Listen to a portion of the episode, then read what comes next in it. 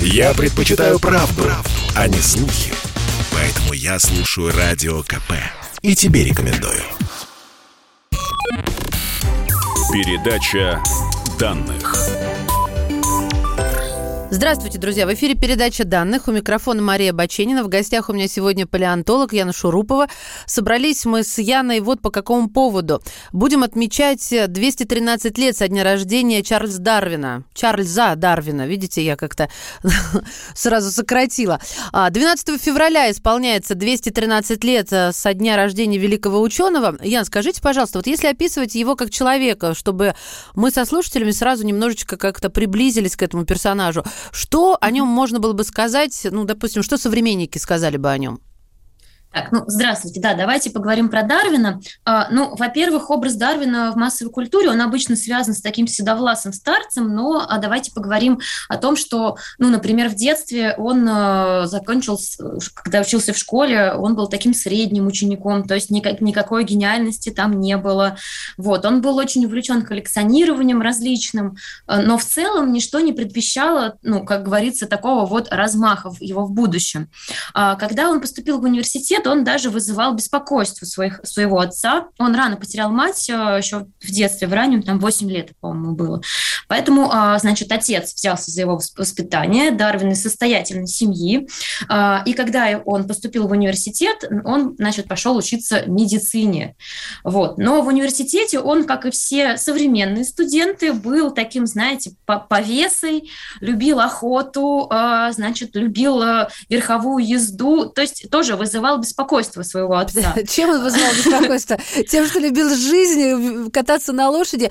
Ну ладно, окей, я поняла, что несерьезный малый, но он, то есть вы, вы нас хотите немножечко увести вот от этого образа э, волосатого да. такого Карла Маркса, только по фамилии Дарвин, да? Да-да-да, ну, чтобы немножечко человечности придать э, Дарвину, потому что на самом деле, конечно, он был очень эрудированный и увлеченный человек, но в университете многие дисциплины казались ему скучными, то есть там, ну вот хирургия у него не пошла, угу. э, ну, хотя при этом он очень любил там геологию, увлекся химией, то есть э, такой он был легко увлекающийся, но систематическое вот это вот образование классическое ему во многом казалось скучным. Также он был э, вот в студенчестве студенческие годы э, членом клуба «Обжор», например. Прекрасный выбор. Я бы тоже вступила, будь у меня выбор. Они с товарищами, представляете, организовали такой клуб, и а, они поставили цель, в общем, попробовать всех на свете животных.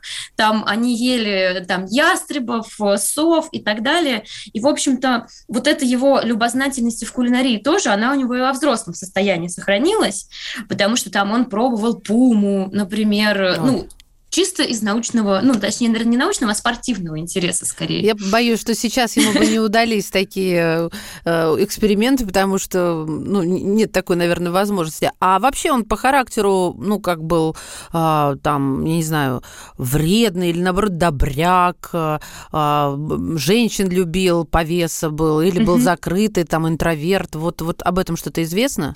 А, он, конечно, был настоящим джентльменом, несмотря на все, ну вот на некоторые безрассудства молодежные того времени, но в целом он был эрудированный, начитанный, довольно сдержанный. Вот, а, он влюбился в свою кузину, а, и вышел, ну, и сделал ей предложение, вот, то есть семейная жизнь у него была тоже устроена, значит, у, него было, у них было 10 детей, к сожалению, там несколько детей у, умерли, но тогда было время такое. Угу. Вот. И а, да. если вернуться к, к студенчеству, вот когда у него медицина пошла плохо, а, когда отец выяснил, что успеваемость а, у Чарльза Дарвина не самая лучшая, а, то его отправили переучиваться, учиться на, значит, теолога, то есть на пастора. Он пошел изучать теологию. Из медицины, да, в э, пасторство. Ну, папашка был, по-моему, такой, придумщик и фантаст. Так, окей, что дальше? Ну, надо, надо было пристроить, надо было, чтобы вот его э, аристократичный сын все-таки получил хорошее образование, потому что, ну, сами понимаете, там состоятельная семья, все должно быть хорошо. Но э, там у него тоже, э, он был очень выборочно, ну, вот, относился к дисциплинам с любовью, то есть там он полюбил геологию, естественные какие-то науки, но э, в целом тоже какой-то вот гениальной карьеры у него там не складывалось. Но э, тут, значит, отец сделал ход конем, значит, назначалась экспедиция на корабле «Бигль» и требовался натуралист – вот. Это такая кругосветка, когда, помните, во времена великих географических открытий надо было, значит, везде э, на корабле высаживаться, э, рисовать карту местности, описывать, э, что там возится и кто там возится. Вот. И Дарвин э, поступил натуралистом на этот корабль. И то есть э, целых пять лет своей жизни он посвятил, он провел вот в этой кругосветке. А это еще и, он не был женат? Кузина ждала на берегу. Честно говоря, не помню, в каком году они расписались, ну вот не помню неважно. Нет, просто и, я а... всегда думаю, когда читаю uh-huh. книги а, вот того периода, а, всегда думаю, господи, а, какие же расстояния, какие же долгие разлуки сулили вот а, эти расстояния, и то, что, конечно, передвигаться было, было мало возможностей, тем более быстро передвигаться. Так, и вот, вот эта кругосветка, она какую роль сыграла в том, что Дарвин занесен в энциклопедии как человек, uh-huh. чьи, чьи, чьим течением мы сейчас пользуемся? Ну вот как раз кругосветка, она сыграла ключевую роль, потому что именно в этом путешествии Дарвин столкнулся вот просто с сумасшедшим биоразнообразием. То есть представляете себе, э, ну вот Европа, там ну, примерно представляете, какие там живут э, звери, какая там есть растительность, но здесь выясняется то, что на других континентах, на других островах жизнь безумно разнообразна, и то, что Дарвин видел в прошлом, это только капля в море. И Дарвин начинает это изучать и описывать, какие птицы там встречаются, какие племена людей там встречаются. Тоже это все э, впервые. Он начинает изучать ископаемые различные, а они тоже в разных точках света очень разные. Угу. И это его наводит на мысль, что все не просто так, все меняется, и нужно, то есть подчиняется какому-то закону. И он начинает размышлять, откуда же взялось вот это биоразнообразие. То есть прошлые э, значит, идеи идеи его не совсем удовлетворяют, потому что он видит то, что разнообразие намного выше, чем считалось раньше. И тут-то у него и зарождаются э, предпосылки идеи, его главная идея о естественном отборе. Вот отсюда можно э, точку отсчета его научной карьеры вести от этой я, кругосветки. Я вот сейчас, Ян, пытаюсь как-то сопоставить вот я вижу огромное количество разнообразных э, представителей фауны, mm. люди разные, флора разная. Почему именно эта идея? Я не очень понимаю. Причем тут естественный отбор? Я вот вообще. А он, он начинает сравнивать. Например, вот если мы возьмем классический пример с э, вьюрками, то есть вот есть на материке один вид вьюрков, потом. Вы просветите, пожалуйста, домохозяек, ага. кто такие вьюрки? Господи, память, птицы что ли? Вьюрки, да, это маленькие птички, похожие на воробушков такие. И вот э, каждый, наверное, вспомнит картинку из школьного учебника, когда вот эти вот, ну, э, вьюрочки с разными клювами. Есть с тоненькими, есть с толстыми, которые mm-hmm. орехи колят. То есть вот с самыми разными. И вот эти вот, то есть мы с вами видим то, что есть предковая форма, ну, там, с материка, которая попала на остров. Так. И вот, попав на остров, эти вьюрки э, начали каждый специализироваться на своем виде корма, и поэтому вот у них разные клювы. Это такой классический пример из школьного учебника. Даже, mm-hmm. я думаю, перед, перед глазами картинка может это представить с э, птичками, с, ну, с клювами. О, и сразу про людей у меня в пример всплывает, когда, например, бушмен совершенно по-другому выглядит, чем европейский да, человек, mm-hmm. и все это ради того, чтобы он мог успешно охотиться и, и собственно, находиться в обстоятельствах, в которых он живет, тоже удачно. Отлично. И вот он, э, собственно, описывал, описывал, пять лет прошло, а что случилось дальше? Вернулся и начал какие-то труды, засел за Учет? Он вернулся, а, и, а, то есть тогда в то время вот эти кругосветки, были огромным событием. А, и, и он написал книгу про это путешествие. Эта книга, значит, пользовалась сумасшедшей популярностью. Она была с иллюстрациями, ну вот всего, все то, что он там увидел. И общественность, конечно, все это на ура восприняла. И дальше Дарвин, значит, ну, живет своей семейной жизнью у себя в поместье и занимается изучением окружающего мира. Он изучает различных бабочек, усоногих раков, обрабатывает вот все, все коллекции, которые он набрал за, за всю кругосветку, ведет очень активную переписку с коллегами, и он пытается, в общем, найти объяснение, по какому механизму возникло вот это все разнообразие. То есть а, примерно 25 лет он занимается вот а, от от начала экспедиции до выхода ну, вот, его главной книги он занимается изучением, он занимается, значит, э, перепиской с фермерами, э, занимается искусственным отбором, там смотрит, например, на разные породы собак, на разные породы голубей. А на В что общем, он это... жил, Ян? Вот, вот это неплохой такой для любителей угу. науки способ, да? Пять лет кругосветка и еще 25 до выхода книги. А жить-то на что? Но у него было наследство. А наука в то время это удел богатых. То есть он мог себе позволить, ему не нужно было ходить на работу, он мог себе позволить вот заниматься именно исследованиями. Друзья, прервемся на несколько мгновений. Палеонтолог Яна Шурупова в передаче данных. Я слушаю «Комсомольскую правду», потому что «Радио КП» — это корреспонденты в 400 городах России. От Южно-Сахалинска до Калининграда. Я слушаю «Радио КП» и тебе рекомендую. Передача данных. И снова здравствуйте. Это передача данных. Меня зовут Мария Баченина. В гостях сегодня палеонтолог Яна Шурупова. Мы собрались отметить день рождения Чарльза Дарвина. 12 февраля, 213 лет со дня рождения. Скажите мне, пожалуйста, Какая главная заслуга Дарвина как ученого? Вот если вас ребенок спросит, uh-huh. и вот так одной фразой, Дарвин это кто? Это что? Какая его главная заслуга? Его главная заслуга в том, что он объяснил механизм, как развивается биоразнообразие. И а, главное, двигатель вот этого всего – это естественный отбор. Он ввел понятие естественного отбора. Это вот чтобы было ребенку понятно, он увидел, то есть вот смотрите, вот у нас есть предки, э, потомки, которые очень похожи на предков, правильно? Ведь у нас все дети похожи на родителей. Так. Ставим галочку, это наследственность. Дарвин, значит, об этом размышлял. Но при этом мы видим то, что у одних и тех же родителей могут быть разные дети каждый раз, немножечко. Они все похожи, но все равно разные. То есть есть изменчивость. И вот какие-то, допустим, я не знаю, возьмем мы помет котят у кошки. И все котята разные. Есть котята самые активные, которые больше всего молока от матери получают. Они вырастают в самых пушистых огромных котов, самые такие вот приспособленные, крепенькие. И вот эти котята, они а, с большей вероятностью оставят потомство, дорастут до взрослого там состояния и так далее. То есть мы с вами видим то, что как работает изменчивость, наследственность, то, что а, потом, ну вот детей всегда рождается больше, чем может выжить, ну, мы сейчас говорим не про людей, конечно же, а про животный мир. Там. Uh-huh. Вспомните кладку икры, там, лягушки, сколько мальков выводится и сколько доживает до взрослого состояния. Или морских черепашат, которые ползут по пляжу, и на которых охотятся там чайки и все, кому не лень. Так что вот мы с вами видим то, что до взрослого состояния доживают не все. А кто?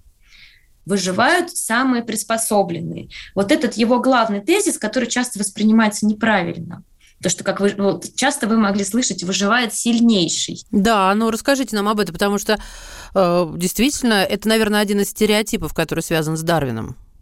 Да, это не совсем корректный перевод и не совсем корректное понятие, потому что, чтобы выжить, ты не обязательно должен быть самым сильным. Ты можешь быть, не знаю, самым быстрым, ты можешь быть самым пушистым или самым толстым. Суперсила должна быть, Ян, хотя бы одна, да? Какая-нибудь, да, вот какая-нибудь. То есть ты лучше всего выживаешь, а для этого не всегда нужна сила. Вот наша, например, как э, как вида э, приспособленность в том, что мы очень умные и очень социальные. Но ведь существует еще один, один стереотип, или обозначить это заблуждением, если оно таковым является, что именно Дарвин решил, что мы произошли от обезьян. А, потому что вот с детства все запиливают. Мы от обезьян произошли. 21 век. Мой сын тоже почему-то это считает. То есть не, не, нету каких-то тонкостей, чего-то такого, знаете, что ну не совсем обезьяны. Ну что, э, вот что с этим нам делать? Дарвин действительно говорил то, что человек относится к приматам, и у нас есть общий предок с современными приматами, если сравнивать. Да, это все так и есть. Просто часто эта идея воспринимается немножечко неправильно, что вот все видят, э, ну вот шимпанзе, гориллы, ой, ну вот и от них они же ведут и людей. Но это не так. То есть, если мы посмотрим, представим себе эволюционное дерево, и вот одна веточка это мы, другая веточка это шимпанзе, и у них, э, если мы будем копать все глубже, глубже в прошлое, у них рано или поздно мы докопаемся до одного предка. Угу. То есть у нас был общий предок, и фактически мы даже не то чтобы произошли от обезьяны, мы вообще-то и есть обезьяны, приматы. Сейчас половина отключились в оскорблении своих чувств, верующих в Дарвина или не совсем. Да, окей, мы и есть приматы, но тогда подождите, чем мы от них отличаемся? У нас же огромное количество отличий. Во-первых, волосяной покров, совершенно другая, ну, во-первых, интеллект, mm-hmm. да, то есть какая-то осознанность, а, чувства и, и так далее и тому подобное. Подождите, почему? Вот вы действительно серьезно можете это сейчас заявлять, что мы есть приматы? Или это просто ну, сейчас для объяснения сказано? Нет, э, это действительно так и есть, потому что каждый вид, он особенный. И если мы посмотрим, да, и мы действительно особенные, у нас есть масса своих, э, ну вот то, что высокий интеллект, социальный образ жизни, там, физиология у нас уникальная. Каждый вид уникален и мы в том числе. То есть в этом ничего оскорбительного нет, если мы просто относимся к какой-то группе. Потому что если мы будем копать, ну вот по вот этой лестнице жизни все глубже и глубже, мы можем докопаться вообще до одного общего предка всех живых, у всех животных. Пластинчато что-то там, боже, похоже на слизь. Совсем, да, совсем какой-то просто устроенный организм. Это да, а, так выпалший из э, питательного бульона. Мы поняли про теорию, мы поняли про стереотипы. Это вот нынешнего, нынешнее время. А как у него складывалось с коллегами, современниками? Просто любопытно. Ведь это нужно, ну, действительно обладать э, незаурядным умом, э, в плане такого вау-эффекта, как бы сказали нынешние маркетологи, чтобы тебя озарило, глядя на птичек, которые одинаково называются с разным клювом, что вот причина, возможно, в этом. Современники что говорили? Вот другие богатые ученые – Ага, ну то есть научный мир, э, он признал идеи Дарвина практически сразу, как только ознакомился с его трудом. А значит, вот эта книга, которая называется «Происхождение видов путем естественного отбора», она вышла в свет и произвела, э, там был эффект разорвавшейся бомбы, ну, конечно. Фурор, да. Представьте, насколько она фурор. была убедительная, что а, ее признали сразу. То есть это еще нужно так суметь написать, изложить. Это вот, кстати, одна из заслуг Дарвина, то, что он смог не только что-то придумать, вот такой вот механизм, механизм. Сгенерировать, и, да, а, идею но и собрать огромную, просто колоссальную доказательную базу к этому. Он же это все написал не на пустом месте. Он, например, начал свою вот эту книгу с первая глава про искусственный отбор. Это довольно понятная для простого обывателя штука, потому что многие занимаются сельским хозяйством. Угу. И очень было грамотно начать именно с этого, потому что люди видят разные породы голубей, разные породы собак, разные сорта э, растений и так далее. Так что э, но все равно широкая общественность, она была в шоке, мягко говоря. А, а в чем проблема-то для нее была? Объясните нам, широкой общественности 22, ой, 21 века, 22 года, да. Потому что а, не, неправильно все это было понято, потому что, а, значит, э, не хотелось вот этого вот общего происхождения с, со всеми там животными, потому что человек в сознании э, общественности того времени стоял всегда где-то на ступеньку выше. А здесь мы как бы видим то, что мы часть этого мира, и мы развиваемся по тем же самым законам, что и все остальное биоразнообразие. Uh-huh. Вот. И отсюда, э, значит, пошла масса карикатур, где э, там была обезьяна с головой Дарвина, или где какая-нибудь там чайник вот таким вот, знаете, такой лес лестницей преобразования превращается в Человека. старушку. А, в старушку. Знаете, это как э, это закон об оскорблении чувств верующего, версия вот того времени, я так полагаю. То есть никак не могли люди ужиться с тем, что они, в общем-то, обезьяны в прошлом, как, я думаю, большинство из них упростило выводы после прочтения этой книги.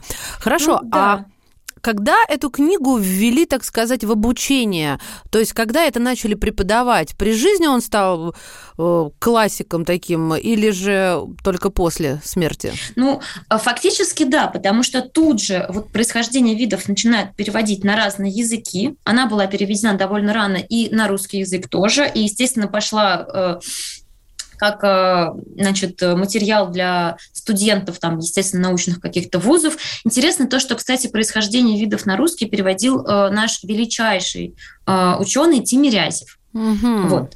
Так что, то есть, научное сообщество тут же в эту идею вцепилось, Э, ну, то есть они разобрались в этом во всем и э, доверились Дарвину. Не хватало, Дарвина... видимо, вот этого э, звена в цепочке. Да, потому что очень четко структурировано. Это удобно, кстати, и преподавать тоже. Значит, очень четко, все по делу, все просто. Но интересно то, что, конечно, постоянно были дискуссии, э, но не в научном сообществе, а ну вот широкой общественности. Так, понятно. А, да, но сам Дарвин никогда в этих дискуссиях не участвовал. А... Он был таким сдержанным, спокойным э, и, ну, видимо, у него нервов не хватало. Знал себе цену. А, скажите, пожалуйста, на сегодняшний момент, в чем был прав, в чем не прав, какие плюсы и минусы? В целом Дарвин классик, и Дарвин все-таки прав. А, вот эти механизмы, они вот как в физике, знаете, такая вот такой четкий закон.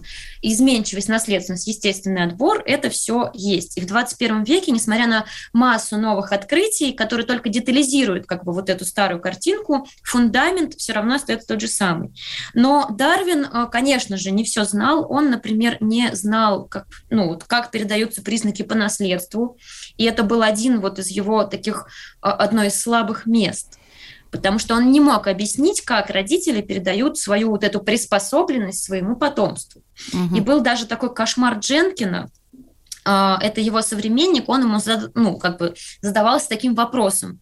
А, ну вот что будет, если на остров, где много аборигенов, приедет один белый там какой-то колонизатор, завоеватель, он вот самый умный, самый сильный. Ну, тогда были времена такие, тогда такие идеи, э, ну, не возбранялись.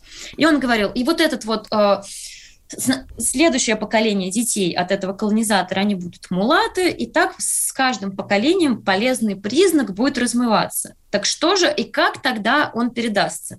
Дарвину нечего было на это ответить, на этот кошмар Дженкина, потому что действительно такое тоже наблюдается. Это сейчас, в 21 веке, мы с вами знаем то, что э, признаки наследуются совсем не так, об этом говорил Грегор Мендель, но это уже другая тема что признаки это скорее такие дискретные э, единицы, которые могут смешиваться, передаваться по потомству, и э, по наследству и так далее, но не размываться. Друзья мои, спасибо говорим палеонтологу Яна Шурупова. Нас сегодня, э, с нами сегодня отмечала день рождения английского спасибо. натуралиста, путешественника, основоположника эволюционного учения Чарльза Роберта Дарвина. Спасибо вам большое. Рождения. С днем рождения. 213 лет. Ну, не круглая, но тем не менее серьезная цифра. Это была передача данных. Мария Баченина. Счастливо. Передача данных.